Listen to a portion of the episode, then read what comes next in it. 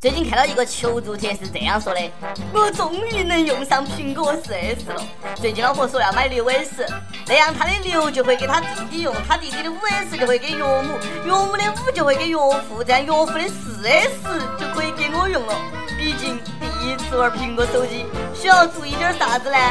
要让我回答啊，我觉得首先应该有个老婆吧。各位听众，大家好，欢迎收听网易轻松一刻。我是一顿能吃六个苹果，但没有用过苹果六的单身主持人阿飞。最近呢，感觉满大街都在讨论大腰子。这不，圣六 S 出来了，很多人都疯了。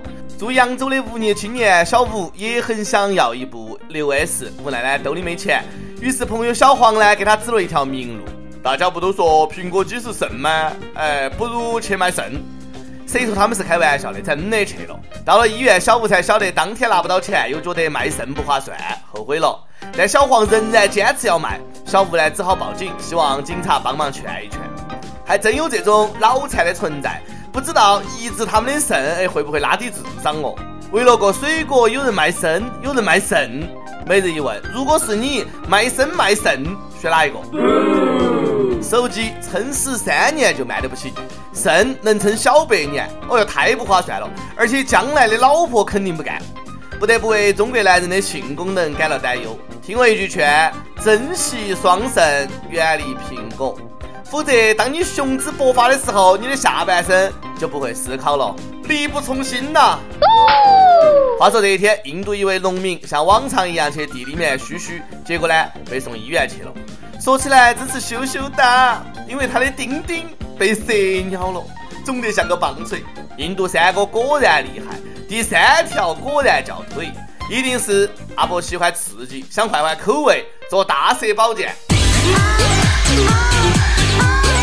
可是呢，你又不是许仙，这下子被虐成渣渣了嘛？估计大蛇的心里是这样子的：奇怪，那个人的身体里怎么长了条小蛇呢？我要把它解救出来！开挂民族就是非同凡响。虽然阿伯的丁丁肿得很严重，但是人家仅仅住了三天院，才三天哦，就回家了，没事儿一样。哼，我就不会这么轻易的狗带，趁着还没有消肿，赶紧出院。估计这几天是他老婆这辈子最兴奋的日子了。呀没得。原以为丁丁抬不起头是个问题，没有想到有朝一日低不下头也是问题。估计接下来的头版就是印度阿姨小姐惨被蛇钻。我说世界那么大，你开挂给谁看呢？前几天福建一男子送喝醉酒的情妇回家，刚开始还正儿八经的睡到床上，结果第二天早上，哎呦，路人抬头一看，哟。这哪个家的窗框上挂了个人呢？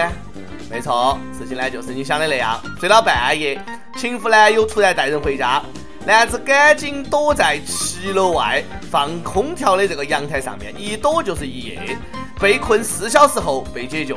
男子说，当时只想要躲，也没有多想，外面比较黑，也不晓得有好高。喂，你在哪儿呢？我在外面，外面是哪儿？窗户外面。妈呀！我一直以为这盛世只会出现在电视剧里，这下完了，白躲了一夜，全中国都晓得了。你伤害了我，还一笑而过。我说小伙儿啊，功夫不浅呐，居然能挂一夜，真的是拿生命在偷情呐，好刺激！记到以后偷情之前呢，先练一身好功夫。突然想出个课题，你们看有没有科研价值哈？论高层对夫妻忠诚度的促进作用，其实道理咱们都懂，我就挺想知道，那男友到底带谁回家了呢？所谓好事不出门，坏事传好几十万里，开个房能解决的事，尽量不在家里。接下来这位，你咋也不知道开个房呢？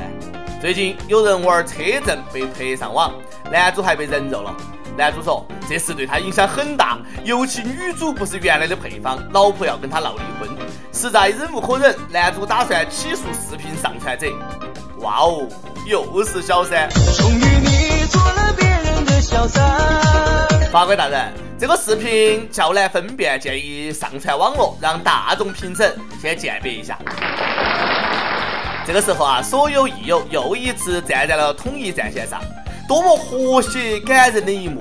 对于发种子的好同志，我们一定心存感谢，并上香三祝，祈祷他发种顺利，不要被和谐。发回种子得冒多大的风险，你晓得不？浙江有一个男子坚持不懈在微信群里发小黄片儿，可谓是兢兢业业。不过呢，好景不长，可能是警察叔叔知道他发种子却不告诉他们，觉得他不够意思，于是呢来气了，把他抓起来拘留一个半月。更倒霉的是群主，因为放任群成员发小黄片儿，也被一起逮了起来。对此，群主是欲哭无泪啊！我本来就把他给踢出群了，是他们又把他拉回来的，冤枉啊！太可怕了哈！发福利要被抓，吓得我赶紧解散了十多个群。这要是放在国外呀，肯定会掀起百万人一起发种子的狂潮，以示抗议。话说马化腾放任散布淫秽视频，该不该抓？抓起来也好，省得毒害我们的公仆。最近呢，北京一干部上班看黄网，一天内竟点击一千多次，情况非常恶劣，于是呢被纪委通报了。要不然让他干啥子呢？望天，瘾挺大的嘛，一天一千次，那是怎样的渴望？建议下岗慢慢看，大方看，没得时间限制，更不用提心吊胆。要是我啊有这个技术，还当啥子公仆？不当鉴黄师简直是屈才哈！公仆，看你耐心不错，给你推荐个网站，但是呢不要上班看哈。这是法国一个成人电影网站，花九点九欧元或者免费就能看他们发行的所有片子。不过唯一的考验就是看片的时候，你需要同时按住 Q、S、P、L 四个键，其中有任何一个键没有按到，影片呢就会停止播放。啥子？看的时候不能腾出一只手，太残忍了。不过你以为万能的网友是傻子吗？是时候找个女朋友按键盘了。所以网子呢？每日一问：这样的片子你看吗？如果是你，会怎么解决按键问题？跟帖 UP 榜上去问：你有神经病吗？你见过哪些神经病？有不是武林高手，何必低调说？男人大多数都有神经病，没上床的时候猴急得很，你说啥子就是啥子。完事之后呢，恨不得一脚踢下床去。最讨厌这种用下半身思考的动物了。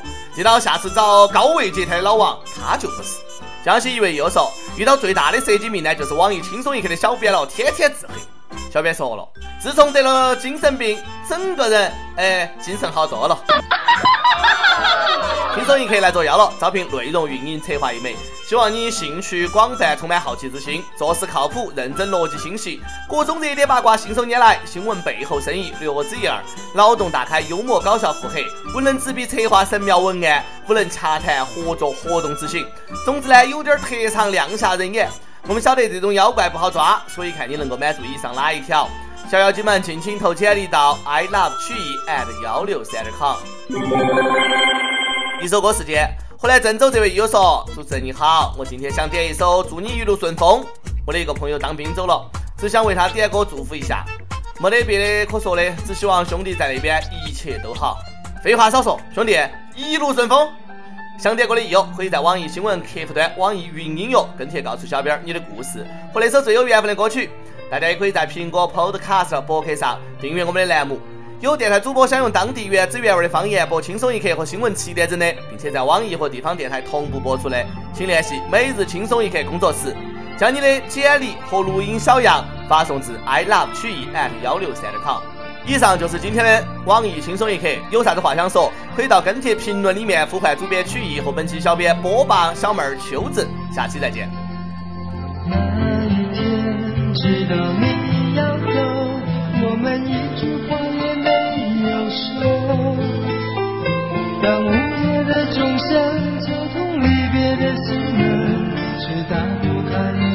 真的沉默。那一天，从移动到最后，我们一句话